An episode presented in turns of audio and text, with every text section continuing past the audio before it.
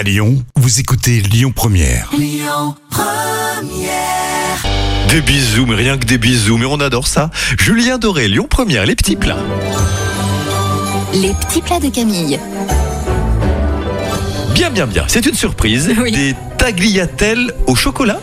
Oui, alors ça peut faire un petit peu bizarre comme ça, Dis-nous. mais vous allez voir. Oui. On va d'abord mélanger la farine et le cacao en même temps, puis ajouter le sucre et la cannelle. Vous faites un puits au centre et vous y cassez les œufs. Vous allez bien mélanger jusqu'à l'obtention d'une pâte lisse. Si besoin, vous travaillez la pâte directement avec les mains.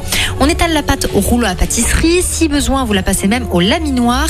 Il faut compter à peu près 2 mm et demi environ d'épaisseur pour la pâte. Vous découpez des bandes d'un centimètre de large pour former les petites tagliatelles.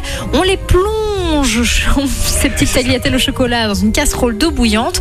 On laisse cuire 3 minutes et on dresse dans les assiettes. On va parsemer de pistaches concassées et de sucre glace avant de servir ce petit dessert très original. Merci Camille, la lettre à France, la version piano-voix de Paul Naref. Avant 10h, vous êtes sur Lyon Première et vous avez mille fois raison.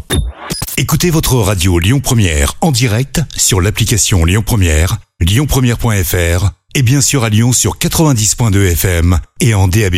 Lyon